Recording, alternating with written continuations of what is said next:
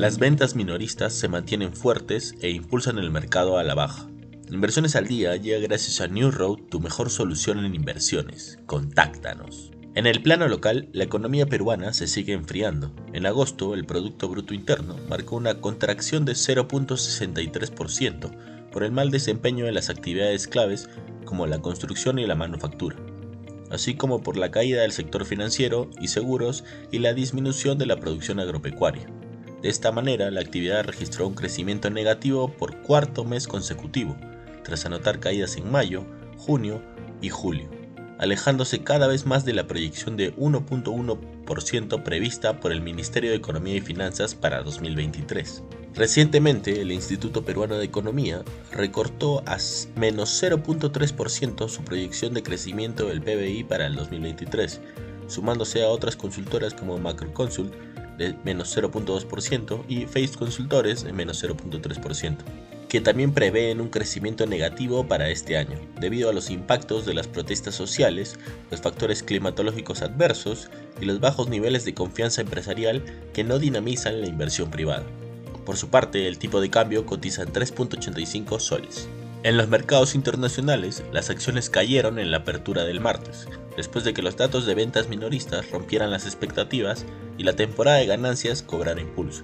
Las ventas minoristas aumentaron un 0.7% en septiembre respecto al mes anterior, más del doble de las estimaciones de Wall Street de un crecimiento de 0.3% según los últimos datos publicados. La sorpresiva lectura refleja la continua resistencia del consumidor estadounidense a pesar de las predicciones de una desaceleración.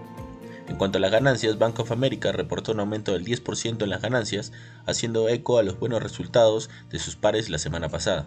Goldman Sachs es otro punto destacado de los informes del tercer trimestre del martes, con Lockheed Martin, Johnson Johnson y United Airlines también en la lista.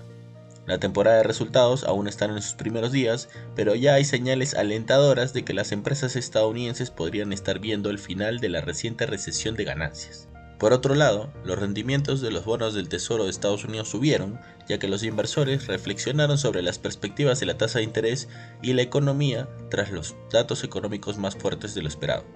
El rendimiento de los bonos del Tesoro a 10 años subió más de 9 puntos básicos a 4.805%, mientras que el rendimiento de los bonos del Tesoro a 2 años subió casi 6 puntos básicos a 5.152%. No queremos irnos sin mencionar que los gigantes tecnológicos estadounidenses agregaron 2.4 billones de dólares a sus capitalizaciones de mercado en un año definido por la exageración en torno a la inteligencia artificial, según un nuevo informe de la firma de capital de riesgo Axel.